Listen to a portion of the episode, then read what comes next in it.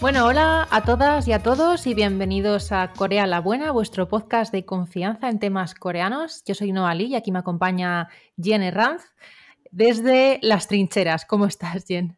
Hola, bueno, estoy rodeada de libros sobre política, o sea que un poco, un poco sí.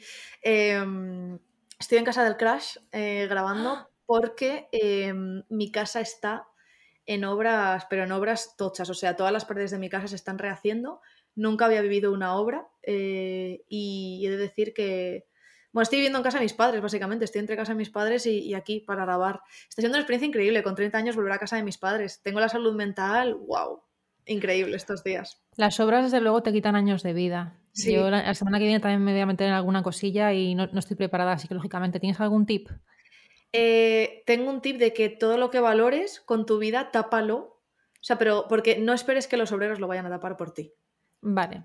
Espera, o sea, van a poner una cosita por encima, sí, pero yo ya hay una lámpara rota, una de mis piezas de, cerámica favoritas están rotas y vi en directo cómo se rompía por, por, el rabillo del ojo y el chico de la obra cogió, lo metió en una esquina con trastos y yo... Ah". se lo dije al jefe que resulta que es su hermano mayor. Y dijo, Vaya. ay, no te lo puedo pegar. Y es como, macho, me han rayado ya un mueble. Mis gatas, tengo tres gatas, las pobrecitas están encerradas en una habitación de dos por dos Está siendo duro. Protege lo que, lo que amas con tu vida. Sí, ese es el consejo. Vale. prepárate para el polvo. prepárate para sentir que estás como, no lo sé. Empanada, que estoy empanada, estoy como una croqueta antes de entrar en, el aceite, ¿no? Nada se libra. Pero aunque, aunque estés eh, haciendo obra en la cocina y la habitación de tu casa esté a 20 metros, va a llegar el polvo ahí. Así que ese es mi tip del día. Joder, bueno, tendré que pensar a ver qué es lo que a mí me. qué es lo más valioso de mi vida, la verdad es que no tengo muy claro. Em, pero bueno, este episodio vamos a hablar de obras, bueno, no de obras más grandes, sino de, de conflictos, pero conflictos, conflictos y, buen rollo también, en contraste con nuestro episodio Malos Rollos. Eh, no sé si has visto, creo que sí, porque nos lo ponen unas 100 veces al día. Ah, mira, un podcast sobre Corea del Norte, porque se llama Corea la Buena. Eh, señores de Twitter, señores de TikTok, eh, Estáis de enhorabuena, podéis respirar tranquilos porque en este episodio vamos a hablar de Corea del Norte, así que ya podéis hacer vuestra broma, podéis respirar, soltar aire, seguís con vuestra vida, todo bien. Hablaremos de datos conocidos y de datos un poco menos conocidos, ¿no? Eso es. Bueno, que yo quería decir que, a ver, Corea la Buena, si te refieres al norte, pues a ver, si estás a favor de limitar los derechos humanos o de la pena de muerte o de cosas así, pues sí, es la buena para eso, ¿no? Es un buen sitio donde ir y que y, si le sacas una foto así que no le gusta y le sacas un poco de papada a la estatua del líder, pues ahí te quedas toda la vida, ¿no? sí, también te digo, es difícil no sacarle con papada. Ahora el hombre está más fit, eh, ha entrado, está en otra etapa de su, de su camino físico y ahora tiene otro look, pero dentro de lo que cabe, pues lo que, los que tenemos la cara así redonda es que es complicado, que no, no salir con la carita eso es. Pero bueno. sí, la gente que dice lo de, mm, lo de Corea de la Buena, eh, cuando habla de Corea del Norte, pues os vamos a dar toda la info para que podáis decir, o sea, podéis poner vuestra voz de niña repelente, que eso está muy guay. Y dices, sí, José Pedro, porque en realidad Corea del Norte era una utopía, los años eh, que, vinieron a la separación, eh, a finales de los 40, hasta el comienzo de la guerra, entonces, bueno, no bastante desencaminado, sí, era muy buena Corea del Norte, tal, por eso que dices. Y luego le sueltas lo de los derechos humanos. Y si no te gustan, pues, cumplir los derechos fundamentales humanos, pues también es un buen lugar lugar donde te pueden decapitar y, o mandarte a un centro de, ¿cómo lo llaman los centros? Eh, reeducación, puede ser. Reeducación, eso Centros de reeducación. Que aquí, bueno, aquí no estamos muy lejos de eso, ¿eh? Aquí, como, como entre en el gobierno en un par de autonomías más, la gente de...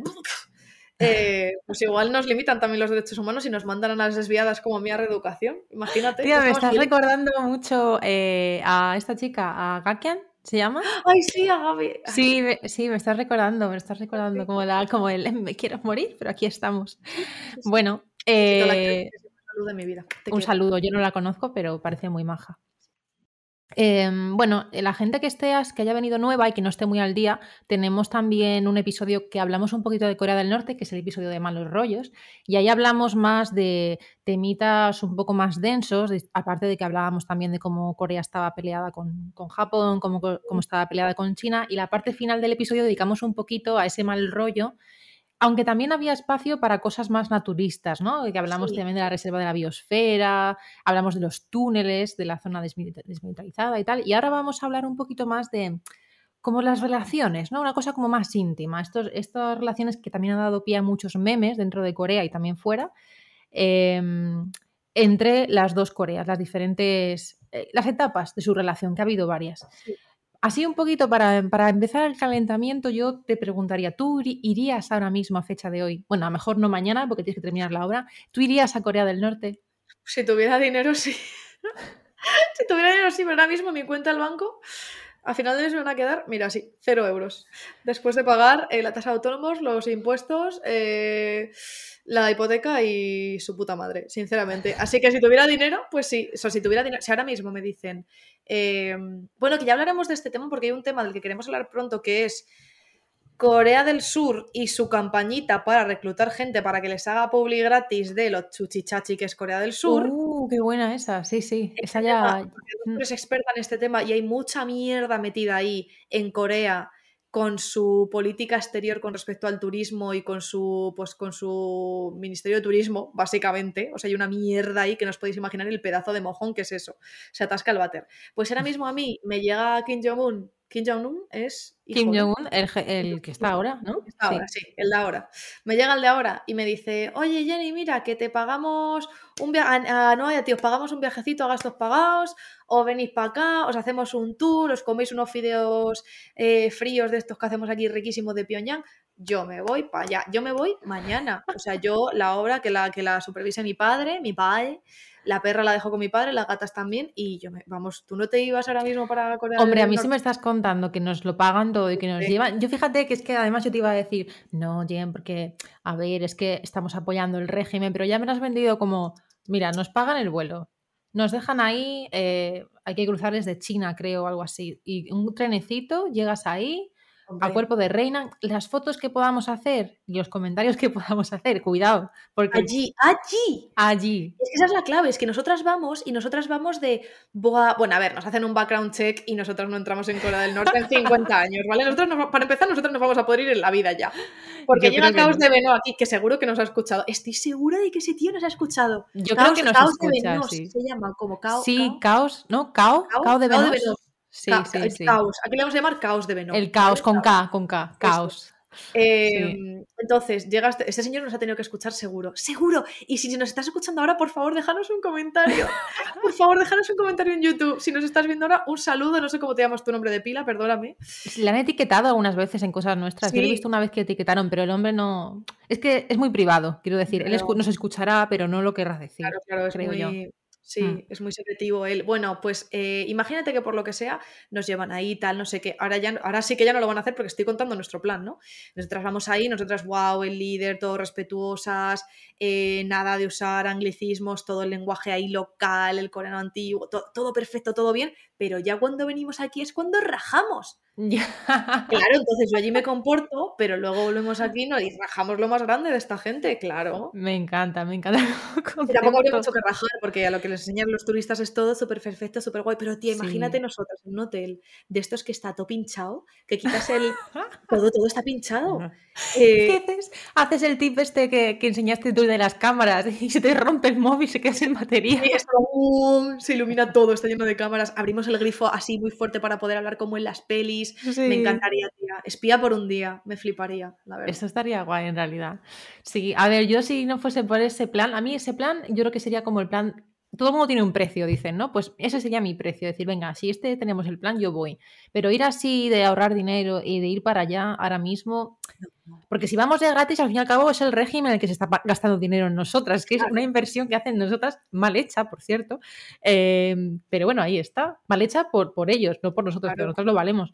Pero, pero si nosotras invertimos en el régimen e invertimos en ir allí, ahí es donde veo yo un problema. Porque, no sé, tampoco es cuestión de ser hipócritas. Vamos a muchos países, a muchos sitios donde se está explotando un montón de gente, o un montón de sitios, un montón de, eh, no sé, por ejemplo, recursos naturales. sí, compramos todo made in China, en fábricas donde la gente está explotada. Exacto. Y lo vamos a dejar de hacer, pues mi ciela, la verdad es que no es que seamos nosotras. Pues si yo a lo mejor fuera rica y me lo pudiera permitir, pues sí, pero yo no me puedo permitir dejar de comprar cosas made in China. No tengo dinerito para comprarlas made in USA o made in Germany. No tenemos. No tenemos tan, esa, esa clase de dinero. Aparte está todo made in China, aunque te lo compres de la marca que quieras, la marca de las marcas de lujo, estas francesas, también están ya acabadas o están como terminadas en Francia, pero todo lo demás lo han hecho fuera o algo así. Sí, sí, Pero bueno, eh, pues sí, pues la cosa es ir o no ir a Corea del Norte. Esto ya es una cosa personal. Pero bueno, eh, claro, la cosa de la península coreana es porque está separada. Yo creo que esto, eh, esto lo comentamos un poco en malos rollos, ¿verdad? Sí, sí, Para la gente que venga así nueva, muy resumidamente, eh, los estadounidenses, estadounidenses se metieron por medio, junto con los soviéticos de entonces.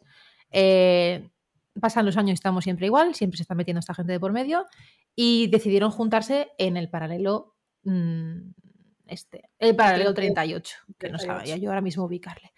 Ese paralelo 38. ahí al 38, llegaron los estadounidenses por abajo, entonces hay un sándwich lo de siempre, que es que la pobre Corea. Bueno, lo que pasa con las penínsulas al final, que es que las penínsulas son un punto geopolítico eh, muy importante, ¿no? Eh, y eso es el coño la Bernarda, tal cual. O sea, eso es, es, sexista usar este término, no lo sé. Si lo es, lo siento, ¿eh? eh no lo sé. Habría que preguntarle a Bernarda, pero. Habría que preguntarle a Bernarda. Bueno, mm. no, no, vamos a usar, no voy a usar ese término. Eso es un, eso es un, pitote, ¿vale? Que se monta ahí.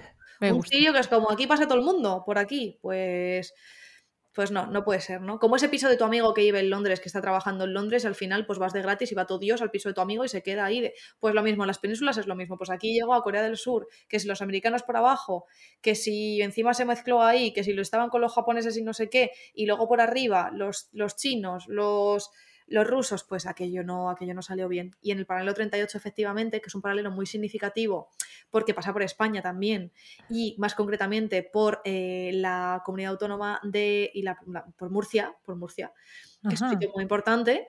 Si cortásemos nosotras España por el 38, pues se dividiría eso por Murcia, por Murcia, por Extremadura un poquito, por Andalucía. Se nos quedaría una división un poco más complicada, ¿eh? Bueno, o sea, tendríamos la independencia de Andalucía, al sur de Extremadura, Murcia. Eh, yo creo que seríamos la España guay, porque tú y yo no estaríamos en el mismo lado del paralelo 38. Ah, no, es verdad, no podríamos ya comunicarnos. Ya no nos podríamos comunicar y tendríamos una pelea por ver cuál es la España buena, realmente. Claro, España la buena. España es la buena. Hombre, a ver, yo lo siento, mira, aquí, venga, voy a crear un poco de polémica. Tú opinarás diferente porque tú, a ver, tú eres madrileño andaluza. Sí. Un poco. Entonces yo no sé qué vas a opinar tú, pero yo lo siento. Eh, nos quedamos con el País Vasco, nos quedamos con todo el norte que se come de puta madre, sinceramente. Nos quedamos con algunas playas del Mediterráneo, que bueno, a mí el Mediterráneo no es que sea muy fan, pero bueno, ahí están. Eh, yo lo siento, pero creo que España la buena sería del paralelo 38 para arriba. Lo siento por los murcianos, sinceramente. Porque además creo que cogemos un trozo de Jaén, además que nos llevamos el aceite de oliva. Ostras, problemas. Sí, porque el paralelo 38 pasa exactamente por la ciudad de Úbeda.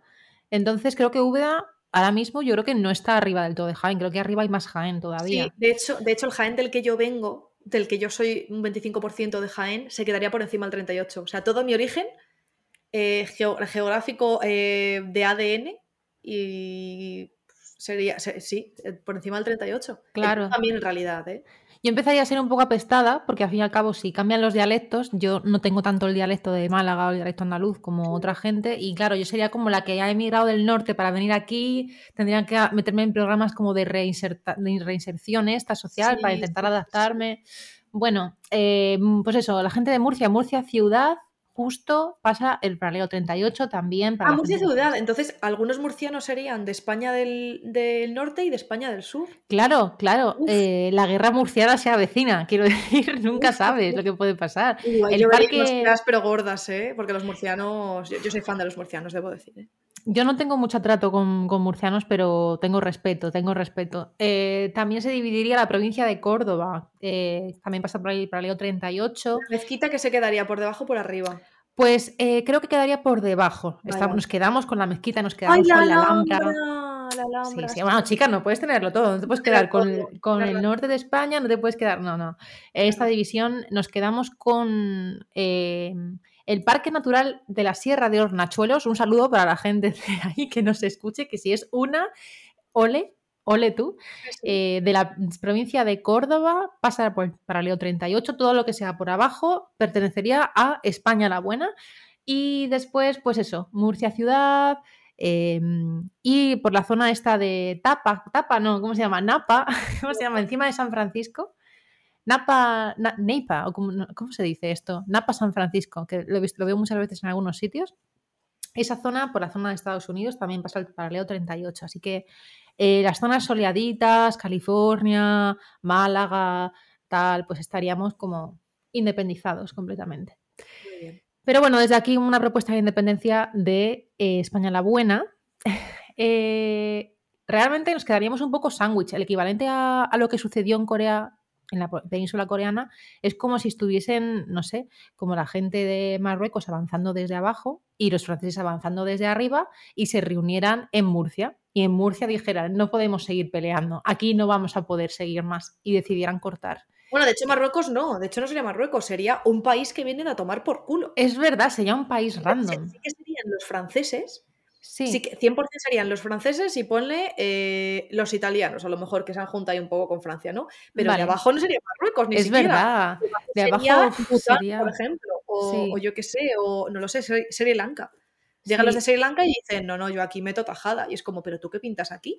Es que los americanos metiéndose en todo, de verdad. O sea, los, estadounidenses, perdón, no quiero decir americanos, estadounidenses. Estadounidenses. Pero eso es lo que pasó un poco, ¿no? Ahí se hizo un sándwich y en el paralelo 38 dijeron, aquí no hay tu tía, esto para ti, esto para mí.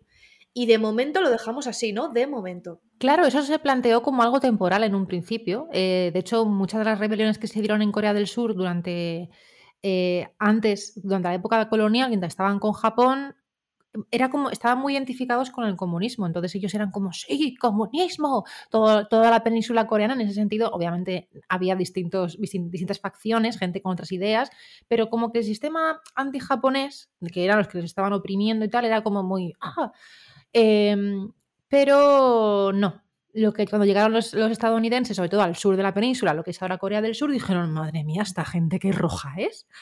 o sea, ¿qué está pasando? Hay eh, informes de Estados Unidos que empezaron a hacer como encuestas y hicieron cosas un poco para investigar, como de información, y se dieron cuenta que la gente de Corea del Sur, de lo que estaba empezando a ser Corea del Sur, era más roja que nada. Y dicen, Dios mío, ¿qué hacemos con esta gente? De hecho, hubo mucha gente, que esto no sé si lo comentamos en, en Malos Rollos también, que huyó de Corea del Sur para irse a Corea del Norte en esa época un poco de confusión, de la noche que te confunde. Subieron arriba diciendo, oye, yo me subo arriba porque arriba va a estar la utopía comunista que yo necesito. Ay, pobres. Entonces, bueno, eh, hay mucha gente que piensa eh, cómo es posible que, bueno, no sé, que los coreanos se crean tan americanos y estén tan americanizados. Cariño, ¿cuándo fue la última vez que, en tu gobierno eh, era el, ejército estadounidense? ¿Cuándo fue la última vez que en España, bueno, en España ha habido momentos en los que se ha, hecho mucho caso a lo que ha dicho Estados Unidos y seguimos en esas como todo el mundo, pero sí que el gobierno temporal o provisional que hubo de Corea desde el final de la Segunda Guerra Mundial, del 45 al 48, eh, estaba ahí Estados Unidos, el gobierno militar, diciendo tú tal, tú no sé qué, tú no sé cuántos, cogiendo ideitas de los japoneses, diciendo, anda, mira, los japoneses no sé qué, y al final... Mm, dijeron, sí, sí, sí, de momento separados, no sé qué, y al final dijeron elecciones arriba, elecciones abajo, las dos amañadas, obviamente, y ya está, y cada uno un país y se acabó. Elecciones en ambos lados. Sí, no recuerdo exactamente si hubo elecciones en el norte, la verdad. Esto que nos lo digan los Pyongyangers, ya que nos escuchan secretamente. Pero eh, en el sur hubo elecciones que la gente no quería ir a votar. Era como, yo, yo, no quiero votar, yo por qué quiero votar aquí un gobierno de Corea del Sur, pero ¿qué es esto Corea del Sur que me estás contando?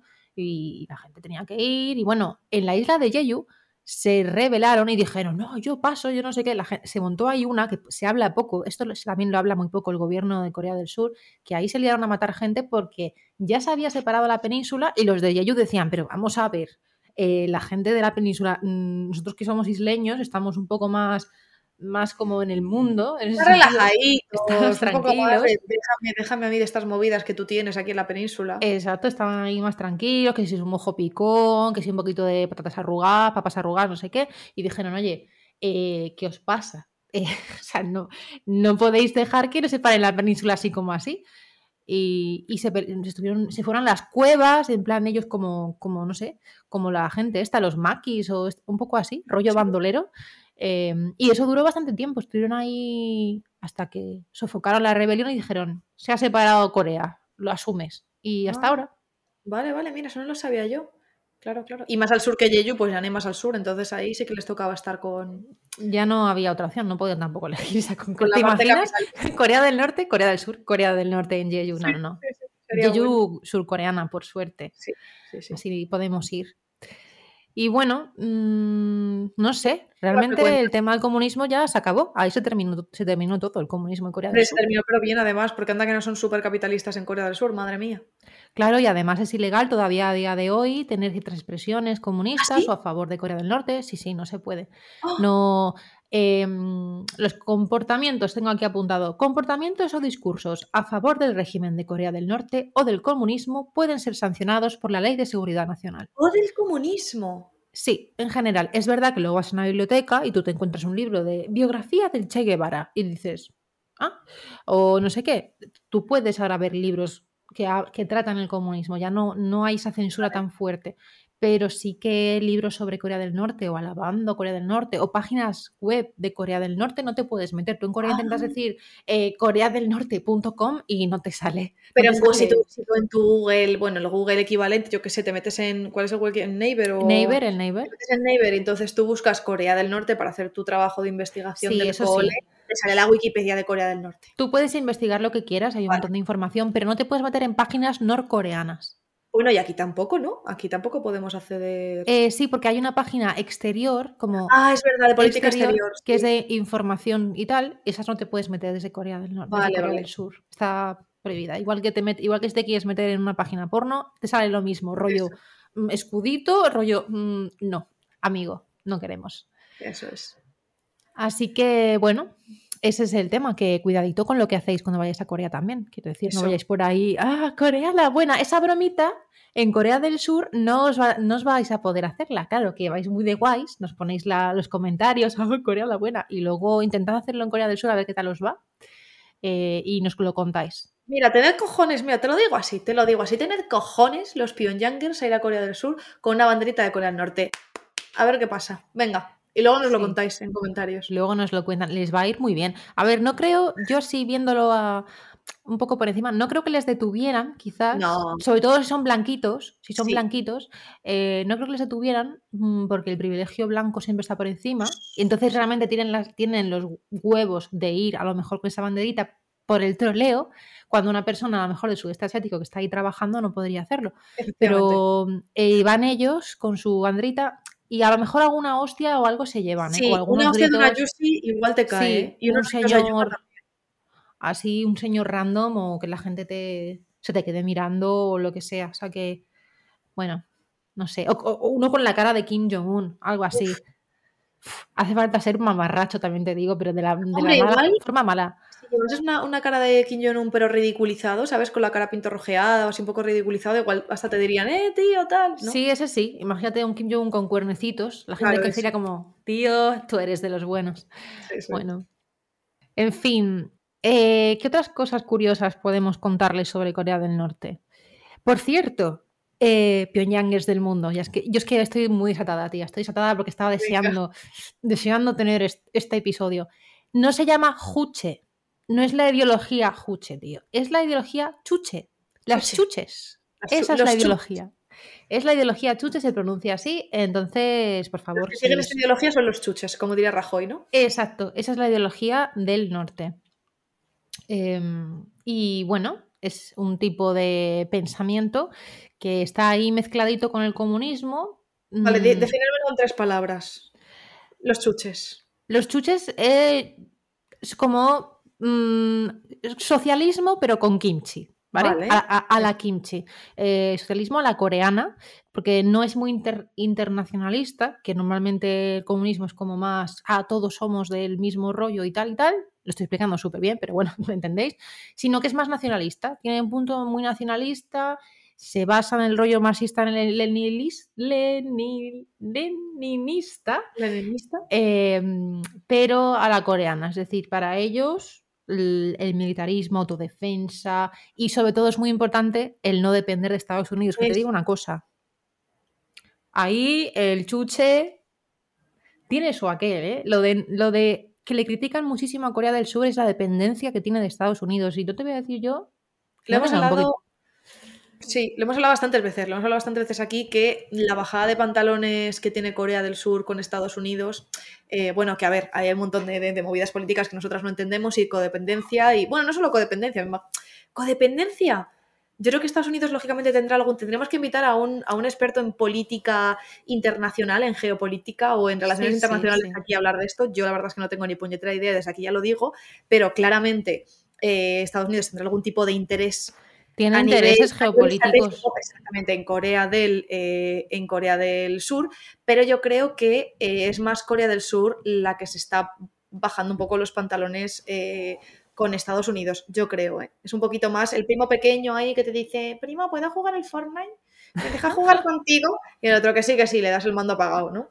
Yo creo que el primo mayor es Estados Unidos, el primo pequeñito es, es Corea del Sur. Que luego con el sur es muy independiente en un montón de cosas. Por ejemplo, lo hemos hablado, ¿no? Que a nivel de entretenimiento, a nivel cultural, eh, una de las cosas que más me gusta de Corea del Sur es su autosuficiencia absoluta.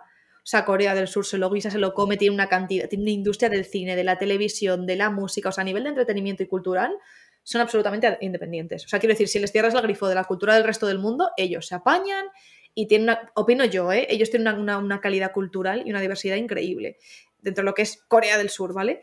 Pero sí que es verdad que en otros, en otros aspectos creo que dependen muchísimo de, Estados Unidos. Bueno, ¿qué país no depende hoy en día? ¿no? Tampoco vamos a aquí de guay. Dependemos un montón. Y de China. Corea del Sur le pasa como nos pasa a todos, que también dependemos mucho de China, pero ellos todavía más. Entonces, este, encima, imagínate estar como cuando, poniendo el ejemplo este de los primos, ¿no? O de los hermanos, imagínate que estás en medio de dos hermanos que están cabreados entre sí y que dependes de los dos y que a uno le dices una cosa, te dice, tío, es que China, joder, se aporta súper mal conmigo. Le dices, padres, sí. Los padres divorciados, ¿no? Podría sí, ese rollo. Sí, sí, es como que cada uno te habla mierda del otro.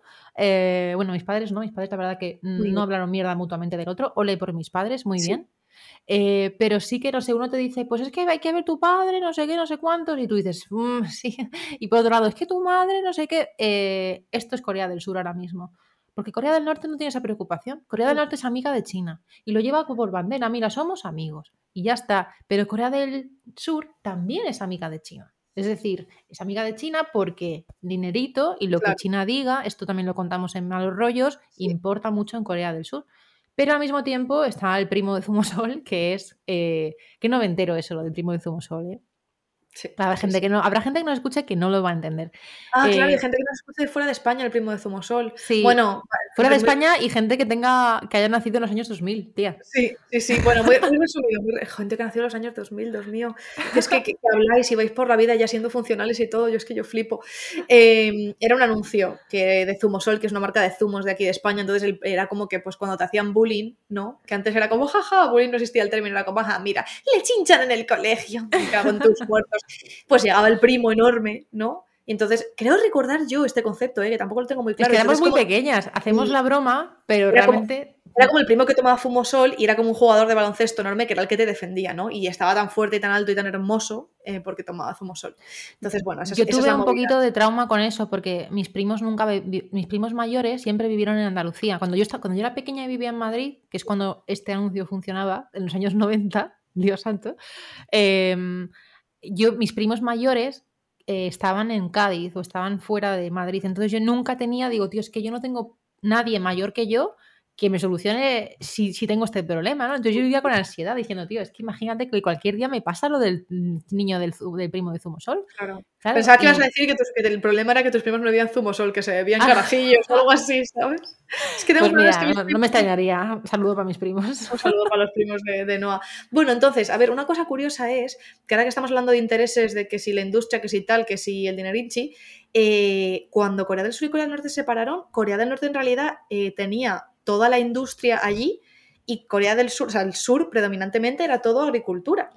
Claro, es que. Y aquí viene lo del tema del milagro del río Han, ¿no? Exacto, el, milagro del río Han. El milagro del río Han. El milagro del río Han. No confundir con el milagro del Rioja, que eso es cuando tu tío Paco se abre una botella de Rioja después de otra y él se piensa que aquello es un milagro, pero no, es una desgracia para el resto de la familia. No confundir, ¿vale? El empieza milagro. A hablar, empieza a hablar de política, empieza a hablar, hay que ver la niña esta, las pintas que me lleva, ay, ¿qué tal pinta el pelo de morado? Ay, qué gracioso, ¿no será moradita? Ay, por favor. Em, son pues milagros sí, distintos. son milagros diferentes. Pues el milagro. perdón este no, no importante. El milagro del río Han fue este fenómeno económico del boom que hubo eh, en Corea entre los años, años 60, años 70 y que fue como una explosión económica, un modelo del desarrollo que también te digo, esto tiene un poco de... Tiene ahí un poquito de, de trasfondito, de trasfondito, porque esto se consiguió gracias a una dictadura militarista que puso ahí Estados Unidos y que consistió... Mm. En fin.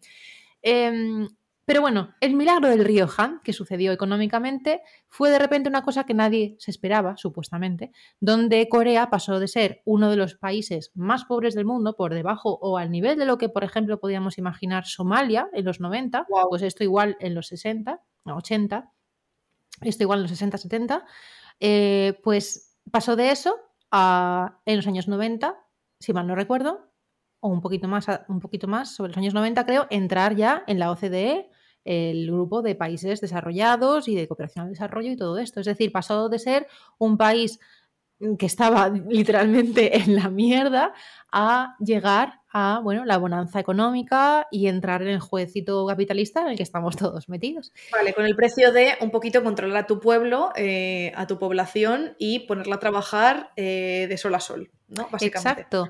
Es que no ahora, sé- sí. A un coreano le preguntas sobre esto, no lo recuerda mal, ¿no? No. no lo recuerdan como, wow, qué dictadura más horrible, tal, no sé qué, sino lo que lo recuerdan como orgullo, ¿no? Hay gente, o sea, hay, hay está fragmentada la sociedad. Vale. Hay gente que sí reconoce el, reconoce el valor de, económico de eso, pero también hay mucha gente que critica eh, los, las brutalidades a los derechos humanos que se hicieron, que se cometieron durante esa época y los dictadores y el dictador que estaba en ese momento, que era Park Jong-il, eh, al principio, que, que, bueno, las dictaduras esas, eso ahí no se decía ni mu, mucha bonanza, mucho tal, mucha libera- liberalización económica y mucha historia, pero la gente estaba encerrada por decir que eso no le parecía bien.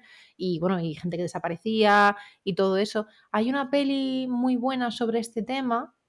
eh, pero... Vamos a recomendar cositas. Sí, sí, pero ahora mismo no me acuerdo cuál Bueno, es. hablando de pelis, eh, yo Sí. no tengo una peli aquí de un dato, tengo un dato de una serie. Ajá. Porque, porque, según tengo entendido, corrígeme si me equivoco, no, Ali, eh, se decía que, eh, o se sigue diciendo a día de hoy, no lo sé, que las, las coreanas bonitas son las del norte y los coreanos bonitos, eh, sexys, men, son los del sur. Y creo que aquí, a, a partir de esa idea, eh, completamente, bueno, si tiene algún tipo de fundamento lógico, pero bueno, yo he estado en Corea, no he estado en Corea del Norte, claro, yo he visto, he visto poco documento gráfico de Corea del Norte, decir que no, He visto, he, he visto Corea del Sur, pues que he estado allí y he visto cosas, he visto cosas hermosas, la verdad. ¿eh? Hermosas de, de todo tipo. Sí, de todo sí. tipo, de todo tipo. Entonces, aquí se creó un contenido visual, una pieza de entretenimiento para la televisión, que era una especie de first dates, eh, como entre gente del norte, mujeres del norte y hombres del sur, que, que claro, que las mujeres del norte no venían así de guasa como, venga, que voy yo a la tele, no, serían refugiadas, entonces era como una especie de first dates, first dates edición re refugees, ¿no? Era un poco chungo aquello. ¿Qué nos puedes decir de este tema? Esto es verdad, es, es un. Fue un. No sé si creo que no sigue existiendo. Fue un programa un poco raro, un poco macabro, extraño, eh, que consistía precisamente en eso, en, ese, en poner en práctica ese refrán que dice que las mujeres del norte son guapas y los hombres del, del sur son guapos y que hay que juntarlos. Y esto tiene que ver, pues, con una época que era durante también la Sunshine Policy, Policy como una época como de, de buen rollito con Corea del Norte. Es verdad que estas señoras eran señoras refugiadas que habían acabado en Corea del Sur y las llevaban a casarse con un surcoreano, porque hay surcoreanos, eh, aunque os parezca mentira, chicas eh, y chicos y chiques, eh, que les gustan y digan, ay, el concepto de lopa, hay muchos surcoreanos con los que no se quiere casar nadie. Entonces, ¡Ay, qué sorpresa! No me digas. ¡Wow! Imagínate. Me pilló completamente de sorpresa que alguien no se quiera casar con un hombre surcoreano. Eh, entonces, ¿qué pasa? Que como en Corea es casi, casi, por lo menos era hasta hace muy poco, obligatorio el casarte, tenías que casarte, formar una familia y todo esto. Esto lo hablábamos en el tema de las bodas, en el episodio de nuestra, nuestra boda coreana, mi gran boda coreana. Sí. Eh, pues claro, te tienes que casar. Y es, ¿no te aguanta nadie? Pues a lo mejor me aguanta una pobre chavala que es refugiada de Corea del Norte. El único que quiere es comida, un techo y una cama y solo caliente. quiere un techo. Eh, esto hablaremos en otro momento de las bodas estas concertadas con chicas y con mujeres del sudeste asiático, que también eso es un Mm. mundo. Y también eh, otras experiencias que ha habido de matrimonios de surcoreanos con eh, mujeres de zonas de China con como con ¿cómo se dice? Con la etnia coreana, gente que habla Ajá. coreana pero que son chino-coreanos y que luego Ok. vienen a Corea también a casarse. Ahí hay un mundo de agencias y de cosas muy, muy Vale, heavy. muy turbio. Eso sale en el juego del calamar. La gente que haya visto la serie, eh, uno de los personajes es de Corea del Norte y va un en un momento, sin spoilers, ¿eh? hay un momento que está en una agencia, es como un flashback, donde, bueno, eh, ella estaba intentando una- conseguir una cosa y la agencia se llama así. La agencia se llama Mujeres del Norte, Hombres del Sur. Y, es una agencia, ese tipo de agencias que existen a veces en Corea del Sur, que son un poco turbias, donde mitad es para buscarte una esposa, mitad para ver si consigues recuperar a tu familia de Corea del Norte y hay cosillas ahí un poco, un poco raras y hay Vale. mucha estafa, como le pasa a esta chica. Sí, sí, sí. Hay que hablar de las estafas un día porque es una cosa que, si bien la, la violencia más física o la delincuencia más, más violenta o la delincuencia que aquí nos puede dar más miedo, no de hay mucha delincuencia en España y lo que piensas cuando piensas en delincuencia es que te atraquen con una navaja, que te puedan violar o una cosa así. En Corea del Norte tienes que estar más al, con mil ojos eh, porque la, mm, la delincuencia que más se lleva allí es el, el tema de, las, de los timos y de las estafas. Sí, bueno, en Corea del Sur también. En Corea del Sur Sí, Corea del Sur me refiero. Sí, Sí, sí. sí, Cuando vas allí es como, bueno, no, no te van a robar eh, la cartera de un tirón, ni siquiera te van a quitar el móvil del bolsillo atrás del pantalón, pero igual una estafita, si vas muy de parguela por la vida, Sí. toca- no sé si eres, si eres turista es menos probable, ¿eh? pero entre, entre coreanos, Pero en cuanto eh, tienes un teléfono coreano, en cualquier momento ya te empiezan a llegar eh, llamadas y ¿Ah, lo coges y te empiezan a contar un rollo y le dices, ¿eh? Y te dice, te cuelga directamente. Hace, claro, te cuelga. Dices, tan importante no sería. claro, Pero claro. llamadas estas de, ¿cómo se llama? Voice phishing, de estas hay un montón y hablaremos, hablaremos de ellas porque hay muchas cosas y estafitas y de todo tipo, también para estar al loro. Mm. Sí. Oye, has mencionado antes lo de la Sunshine Policy. Creo que hubo una época, ¿no? Por los 90 puede ser, en la que la cooperación eh, norte-sur parecía que iba a dar sus frutos y estaba todo un poquito más relajado. Sí, los Exacto. 90, los 90 fueron buenos años, ¿eh? Sí, estaba el primo de Zumosol, estaba la Sunshine Policy. España también una- estábamos un poco pendolados también. sí. Exacto. Eh, sí, fue durante la época del presidente Kim De-jong, que alguna gente lo recordará por ganar el Premio Nobel de la Paz, porque la Ah, gente era como, wow, está consiguiendo cosas con Corea del Norte que nunca se habían conseguido. Luego todo revirtió, se quedó en nada.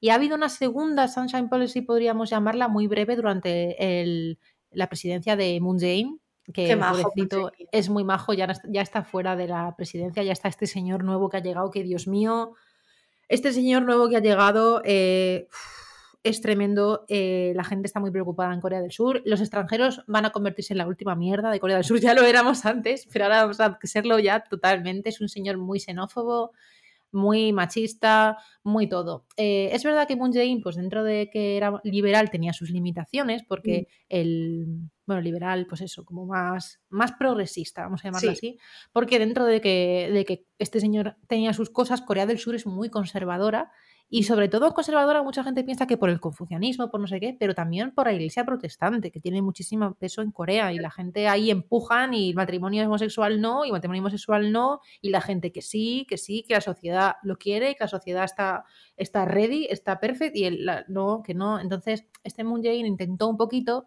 se quedó un poco tibio, pero lo que intentó mucho fue también mm, eso, relacionarse con Corea del Norte un poquito más.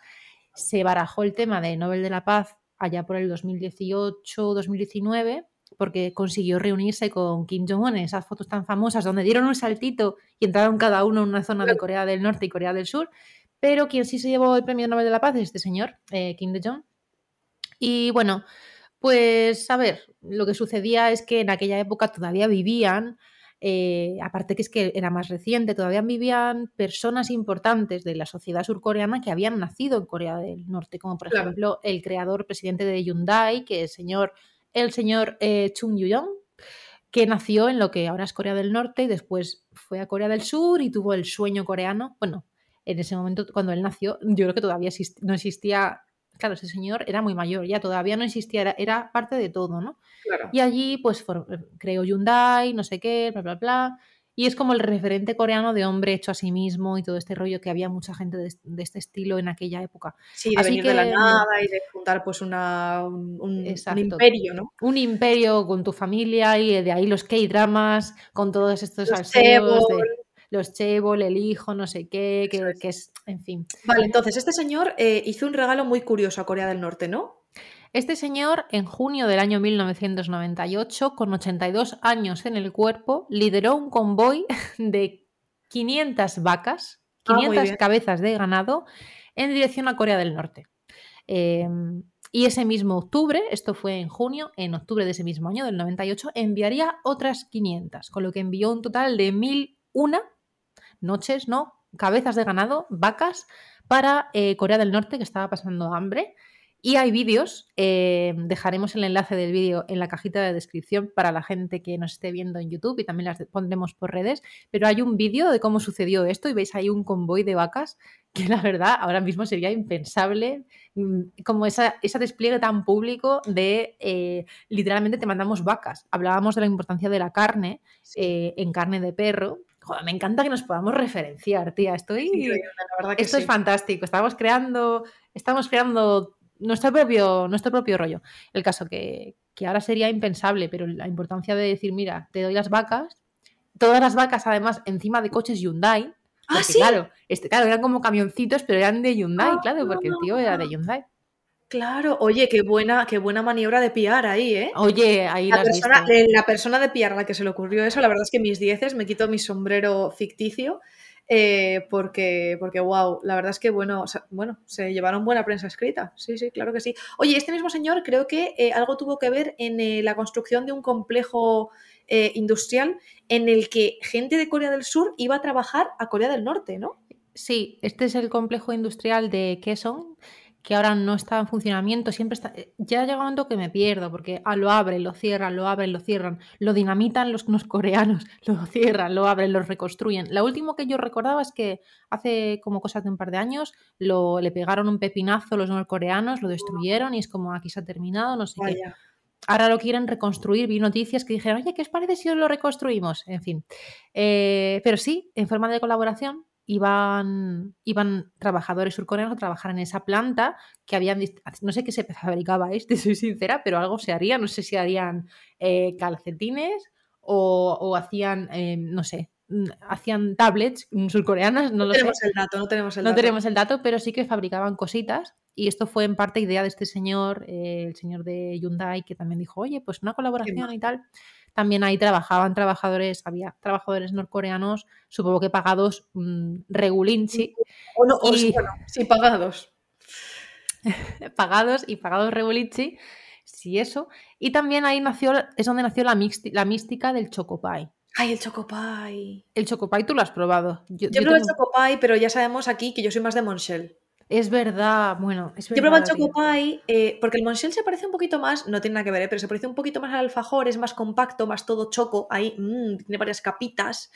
eh, pero el chocopie es, bueno, el chocopie tiene su cosa, es más blandito. Claro. Recuerdo que tiene un ligero sabor a plátano, ¿verdad? Los hay con plátano. Ah, pues es que yo probé Sí. los de plátano, sí, pero es verdad que es un poquito más como si llevase, eh, ¿cómo se llama? Nubes. Lleva nube. Lleva que lleva nube, nube dentro. Claro, y Chocopie es más compacto, es una cosa más, más sólida, por así decirlo. El, mu- el. Munchel, ¿no? Sí, el Munchel, sí. Sí. Pero Sí, el Chocopie sí. tiene su encantito también, el chocolatito crujiente con el contraste del, del- de la nubecita por dentro. Entonces ahí que había, que los del sur les regalaban Chocopie a los del norte. Sí, el chocopie, que es un clásico de, de la cultura surcoreana, Sí. eh, les daba a los empleados de allí, eh, les daba chocopies. Y esta gente, eh, a ver, lo que sucede mucho en Corea del Norte es un poco la picaresca, ¿no? De, supongo que también la necesidad, pues, Claro. a- mm, llama un poco a hacer ese tipo de truquis, pero les regalaban los chocopies y luego los revendían en el mercado negro norcoreano. No, no sé cómo sería eso, un Wallapop norcoreano. Sería, eh, vendo dos chocopies de qué son, no lo sé, pero... mm, ¿De qué son? No de queso. ¿De qué son? ¿De Hasta el día de hoy, ¿de queso no existe? Oye, yo, si no lo sé. No lo sé. Puede que chocopies de queso. Es que han sacado de todo, tía. Hay de todo tipo de sabores de chocopie. Lo hay de té verde, lo hay de plátano. Eh, a mí me gusta más, el que más me gusta es el clásico. Pero, pero bueno, sí, eh, era un poco la idea y muchas veces regalan ya, como incluso llegó un momento que en viajes oficiales y todo, pues mm, quien, quien, fuese el presidente de turno le regalaba como una caja de chocopais a, ah. quien fuera de, de, Corea del Norte o lo que sea. Pero sí, los chocopais, qué, qué, qué buenos. Y también hay otra anécdota con respecto a la comida, ¿no? Entre Corea del Norte y Corea del Sur. Claro, antes los has mencionado, que son los fideos estos, los fideos fríos, que hablamos también de ellos en alguna ocasión, donde decimos que son rojos. Hay dos versiones. yo no soy muy fan de los no eres muy fan. Yo, fue mi primera gran experiencia coreana de que no me gustaron. O sea, mi, primera cagada a la hora de pedir comida. Dije, ¿esos espaguetis con tomate? Estupendos, me los pusieron y dije, eh, me quiero morir porque picaba muchísimo. Eh, pero luego los hay también como en sopa, que no son, no son rojos, esos son como color así marroncito, porque no mm. tienen el, grisáceo. picante, sí, como grisáceo. Em, y también son fríos, que algunos llevan hasta hielo dentro y todo. Los dos ahora mismo me encantan, me ¿Ah, encantan. Soy súper fan de los dos. Em, y hay sitios, hay restaurantes que se especializan en esas cosas y que puedes pedir, que a lo mejor tú llegas, te sientas y hay dos platos para elegir en todo el menú. Solamente hacen dos cosas. Los rojos, que son secos, que pican un montón, y los de la sopa con hielo, que son grisáceos, que no pican, pero que están helados y que saben un poquito vinagrados. Sopa con hielo es como un gazpachito, un gazpachito. Hay una disonancia en mi cabeza ahí como, ya, pero sopa con hielo, pero el gazpacho con hielo no, mi arma. Un poquito con hielo, a veces sí. Pero como hielo, anda, anda, anda. Anda, anda, anda. En Madrid, en Madrid lo que pasa es que no tenéis suficiente calor, eso es lo que sucede, yo creo. Bueno, no sé yo, ponte ahí en la castellana tú un 18 de julio, que te voy a contar yo sé calor no eso calor. sí, eso sí es verdad. Sí, sí, sí. Pero a mí el concepto sopa con hielo no, no me va. Bueno, entonces, ¿qué pasa con esto de los fideos fríos? Venga, resumiendo. Pues que se supone que los inventaron en Corea del Norte, que al fin y al cabo es donde había más, más, más, hacía más frío. Originalmente era un plato de invierno, porque también tenían el hielito, no sé qué. Sí, es como esto que dicen, pues en Finlandia eh, los helados los toman en invierno. esto no lo has escuchado tú, yo lo he oído mm. muchas veces que digo, bueno, me alegro por ellos en Suecia o en Finlandia, no sé dónde. Eh, pues porque como hace frío, si tomas algo frío, pues tienes menos frío. No sé. El caso de que ahora es un plato de verano y se toma también en Corea del Sur, pero se les conoce como fideos fríos y muchas veces cuando vas a, una tienda siempre te dice fideos fríos de Pyongyang y siempre te lo pone. Fideos fríos de Pyongyang y es como típicos de Corea del Norte. Em, y bueno, en 2018, que fue cuando sucedió esto de que Moon Jae-in se reunió con Kim Jong-un y rollo, wow, vamos a terminar la guerra, porque la guerra sigue abierta, se supone, y solamente hay un alto al fuego, em, como un armisticio, pues esa famosa cumbre intercoreana, eh, Moon Jae-in, no sé si hizo un tuit o no sé qué dijo, se dijo, eh, hemos parado para comer y me estoy tomando unos fideos fríos de Pyongyang. Y la gente se, en Seúl se agolpó a la hora de comer ¿En ese mismo momento, ese día? En ese día, o se lo dijo a la hora de comer y la gente, los, los, surcoreanos que salían a comer, en era un día de diario además, que tenían, la, no sé, salían de la oficina para comer, que tienen una horita, lo que sea, y todos se fueron a comer a, sitios de fideos fríos de Peña. Y vamos a dejar la foto por aquí para enseñaros qué pasó eso, que la gente esperando para comerlo y era como que todo el país de repente estaba como un poco solidarizándose, era como muy emocionante de todo el mundo yendo a comer fideos fríos porque se estaba, no sé, como, como que el presidente había decidido hacer esa, ese homenaje a la unión entre Corea del Norte y del Sur. Todo esto se quedó en nada cuando llegó Trump y se metió de por medio unos meses después y todo se jodió. Pero bueno, eh, sí, los fideos fríos os los recomiendo porque es un plato gastronómico importante en la política eh, coreana no os pueden, pueden no gustaros, puede que os sepa fatal, pero tiene su historia, tiene su historia. Sí, yo os recomiendo probarlos, por lo menos probarlos y, juzgáis por vosotros, por vosotros mismos.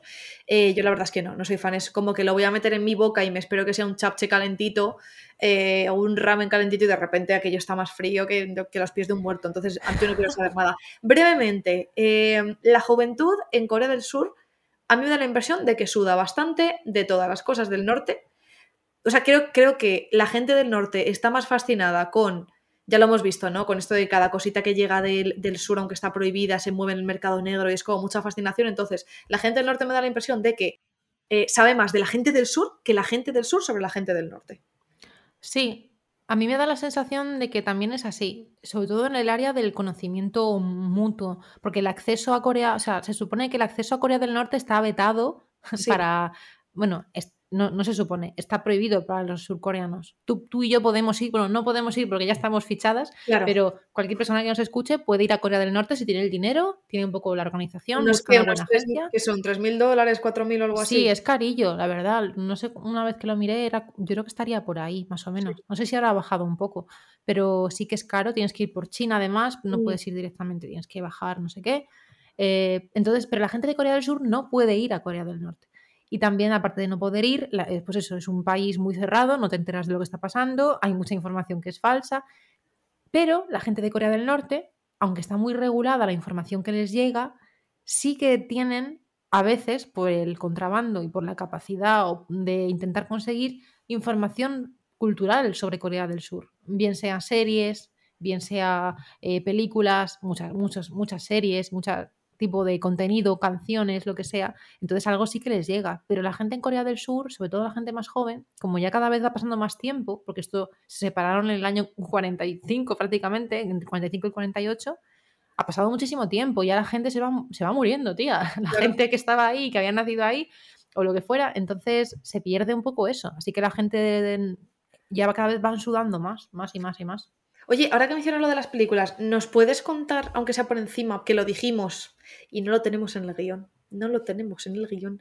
¿Qué pasó con eh, un director de cine eh, surcoreano que se lo llevaron para Corea del Norte? O sea, que le secuestraron o algo así. Sí, es verdad, es que esto pasó, eh, yo creo que fue pues, en una época donde Corea del Sur, porque al padre del, del actual dictador de Corea del Norte, Sí. Eh, que siempre me lío con los nombres, ¿vale? Pero no sé si era Kim Jong-il. Bueno, Kim lo voy a decir mal. Jong-il, no sé, creo que ese fue el primero, pero bueno, Vale. el padre del, del actual, ¿vale? Este señor era muy fanático de la, del cine, era como Sí. un cinéfilo. Vale. Eh, y le gustaban muchísimo películas, decían que tenían como un cine él en su casa, bueno. Pero ¿qué pasó? Que dijo, hay que impulsar eh, el Hallyu norcoreano, ¿no? no existía Claro. como el Hallyu como tal, pero sí. Y dijo, pues hay que hacer aquí, me tengo que montar yo unos estudios, pero claro, ¿qué pasa? Que la gente de Corea del Norte decía, chicos, eh, aquí no hay ningún... Hay eh, directores, no hay gente tenemos aquí formada. un Tarantino, ¿sabes? Claro. Entonces se le ocurrió, eh, pues, lo que se llama externalizar el servicio. Efectivamente. Subcontratar, ¿no? Exacto, una subcontrata. Y eh, bueno, decidió secuestrar a la mujer de un director de cine, que era actriz, a la mujer de un director de cine eh, surcoreano, que estaban como medio peleados, medio separados, la, actriz y el director, Vale. y ella estaba como, no sé si estaba viviendo en China. Y claro, les pillaba más a mano, es más fácil secuestrar a alguien en China que no en Corea del Sur, si eres Claro. un norcoreano. Esto, tip importante, ¿vale? Si queréis secuestrar a gente. Entonces, eh, claro, secuestraron a la mujer, dijeron, como secuestramos a la mujer, aunque se hayan divorciado, pues hoy mismo este hombre dijo, lo mismo le da pena. El caso que Claro. este señor, eh, de una manera u otra, consiguieron que se plantara allí en Corea del Norte para preguntar qué había pasado con la mujer. Y, y se quedaron allí, se quedaron allí muchísimo tiempo. Ah.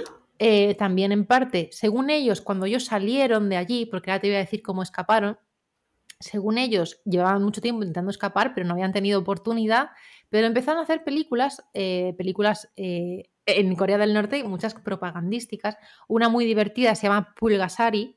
Eh, Pulgasari es como de, imagínate como un Godzilla, pero súper cutre, eh, norcoreano, donde habla Vale. pues, eso de la, es una destrucción total. Esa está dirigida por este director, eh, que ahora mismo no me viene a la cabeza el nombre, pero si buscáis Pulgasari vais a encontrar o Pulga, como Pulgasari, Pulgasari. Y, mm, y bueno, hay un montón de películas que además, como estaba también su mujer, es que fue un 2 por 1 que era una actriz muy... Estaba un poco Claro. en decadencia, esa actriz en Corea del Sur había ya pasado, como que su, su prime ya había pasado, su mejor Claro. momento, y allí en Corea del Norte era como que esta tía lo peta. Entonces, yo creo que en parte dijeron, oye, pues no nos, está- no nos va tan No mal. se ha venido bien este secuestro. Exacto, es un Sí, que me soluciona un poco la tarde. Entonces, eh, Y luego qué. pues, ¿qué pasó? Que, que, claro, ellos consiguieron convencer al presi, al Sí. dictador, de que había un festival muy importante, creo que en Viena, un festival de cine. y Dijeron, vamos a Viena, hay que presentar la peli. No me preguntes qué peli era. Lo va a petar muchísimo. Vale. Esto, tal. Y claro, fueron a Viena. Y en Viena hicieron pa, pa, pa, se plantaron corriendo en la embajada, no sé, no sé qué embajada era, pero era una embajada como eh, muy random, que no te esperas, creo que era una embajada europea, y dijeron, oye, mira, es que ha pasado esto, y llevamos no sé cuántos años haciendo películas para este señor, y nosotros es que ya queremos terminar con esto, nos queremos jubilar, cobrar nuestra pensión y irnos a una casa en Jeju. Entonces ya les acogieron y creo que les devolvieron a Corea del Sur y escribieron un libro, que no sé si, si ella o él, sobre todo este tema. Oye, pues eh, lectura recomendada, bueno, recomendada sin leer, la verdad que cara más dura tengo, pero quiero decir recomendada para mí misma, porque yo me lo quiero leer. Así sí, sí, yo tampoco me lo he leído, ¿eh? ¿eh? No sé exactamente cómo se llama, pero bueno, si buscáis un poquito, lo, Bueno, lo investigamos y lo ponemos en la descripción, que estamos muy vagas nosotras. Sí, sí, estamos, estamos demasiado... A ver, la gente, tiene que estar despierta, pero nosotros es verdad que también tenemos que estar. Voy a buscarlo, os voy a decir el nombre de este señor y vamos a dejar el nombre del librito. Mm, Feli creo que no se hizo, pues es una pena, porque era director, pero sí que va o algo así. Hacemos una pelea de, adaptación de esto para esta, esta persona. nos den un, un preso ahí del Ministerio de, de cultura. Eh, y, la presentamos en Viena, la presentamos en Viena. claro que sí. A, lo mejor ahí nos secuestra Kim Jong-un, nos lleva a Corea del Norte, estamos tres años y cuando volvemos nos forramos de contar esa movida. No sabes qué hacer para ir a Corea del Norte, tía. No sabes qué hacer para que nos pague Kim Jong-un. Claro, de Venos, de verdad. Si me llevas a Corea del Norte, yo te prometo que allí me comporto y vas a quedar genial. Vas a quedar genial. Si luego no lo van a entender, si luego el que traduces eres tú, yo voy a volver aquí, voy a soltar mierda de Corea del Norte y tú les dices, esta chica ha dicho que ha comido la mar de bien, que las papas que le pusieron estaban riquísimas, que madre mía los fideos fríos, los, los fideos fríos, que estaban buenísimos. Y ya está, todos contentos. Ya está, mm, estupendo. No está en lo que tienen eh, que estar, esta creación de contenido que, que, a este máximo nivel al que estamos en Corea del Norte. Que influencers, claro, tendrían que hacer un, acciones, activaciones con influencers. Sí, tía, claro, hay que moverlo, eso hay que moverlo. ¿eh? Igual que Ron de Salia te hace eh, las fiestecitas de los barcos, que va Albertus, va la Chus, va todo el mundo ahí de fiesta, pues yo qué sé, pues eh, ¿qué te voy a decir? Soyu, la, la, norcoreana, por ejemplo, y nos hace una fiesta ahí para un montón de influencers que vamos aquí de Corea, o yo qué sé, o te llevas, te llevas a, te llevas a Yo Juan, te llevas a, yo qué sé, te llevas ahí a Cristinini también, te llevas a María Pombo, yo qué sé, te llevas a todo el mundo ahí, te llevas a los influencers ahí a, Corea del Norte, te montas un fiestorro y vienen hablando maravillas de Corea del Norte. Oye, es que desaprovechada esta Corea del Norte, ahora que lo pienso, tía. Que, ah. mira, hay un whisky norcoreano que, es muy famoso, que es, bastante fuerte al parecer. Es whisky, como whisky escocés, pero de Corea del Norte. Eh, oye, esa, una fiestecita sponsorizada por este whisky. Claro. ¿Ha visto cómo estamos, estamos capitalizando el chuche, tía?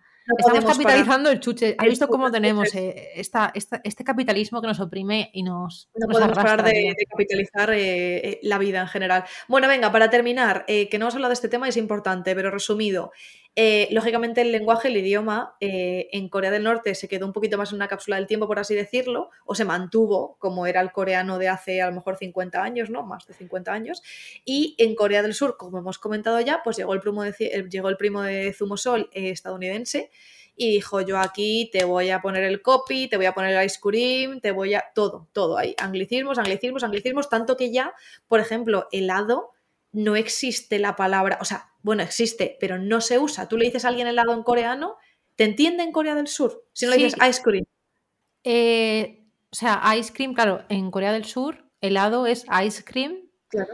pero en Corea del Norte es eh, que es como golosina de hielo. ¿no? Como orungwaja. Eh, pero si tú le dices orungwaja a, a, alguien en Corea del Sur. Claro, te va a entender. Ah, alguien en Corea del Sur te va a entender porque es hielo, golosina. Ah, hielo, golosina. Entonces dicen, mm, vale, ok. Pero al revés no, porque la gente de Corea del Norte, aunque sepan inglés, en este caso es un ejemplo muy claro porque, bueno, ice cream, si conocen el inglés, pues dirán, vale, pues ok. Pero hay muchos casos donde en Corea del Sur usan una palabra para otra cosa que no tiene nada que ver. O que a lo mejor no, no exactamente es como. Ah, como gimnasio, ¿no? Que es health. Exacto. Que es health, salud, entonces, por eso los gimnasios se llaman así, pero es como, ya, pero si tú le dices a una persona de Corea del Norte, te dice, me voy al Hellsuit, te va a decir, ¿al dónde te vas? Claro, exacto, porque aunque sepan inglés, realmente no tienes por qué saber eso lo que es. Pero sí, o por ejemplo la palabra champú, que en coreano es shampoo, y en, y en norcoreano es algo así como, eh, como cabeza, cabeza, agua, jabón. Mori, muy pinu, algo así. Sí. Agua jabonoso, agua jabonosa para la cabeza o para el pelo. Eh, entonces, es más difícil, yo creo, para los norcoreanos comprender a Corea del Sur que no al revés. Es verdad que Corea del Norte tampoco es que haya estado como mmm, totalmente sin moverse el idioma, el idioma ha avanzado y ha, adaptado distintas cosas. También ha habido políticas culturales mm, lingüísticas que son muy interesantes de cómo han ido cambiando esas cosas, porque, por ejemplo, ellos el Hanja, que es el, alfabeto típico, dijeron, no, no, no, no queremos esto, nosotros full coreano, esto en Corea del, del, Norte, y en Corea del Sur, pues sí que han convivido un poquito más con, con, los caracteres tradicionales. Pero sí que es cierto que una persona de Corea del Norte baja a Corea del Sur y dice, pues no me entero. O sea, el día a día es difícil enterarse. En, primero porque el idioma ha evolucionado muy rápido, ha incorporado muchas cosas del inglés, sobre todo el tema de vocabulario, los verbos sí que se mantienen un poquito más, pero muchos usos distintos. Y yo creo que es que Corea del Sur ha explotado tan rápido, como hablamos del milagro del río Han, esa explosión económica vino acompañada de una explosión enorme cultural de distintos aspectos, como una velocidad mucho, mucho, mucho más rápida de lo que debería ser. Es como una modernización totalmente acelerada. Entonces llega ahí una persona de Corea del Norte y dice, mmm, no pues vale, ¿sabes? Claro, qué interesante. Bueno, pues nada, ¿eh, ¿alguna otra anécdota que se te ocurra eh, así graciosa de intercambios Corea del Norte, Corea del Sur? ¿Algo que nos hayamos dejado en tintero?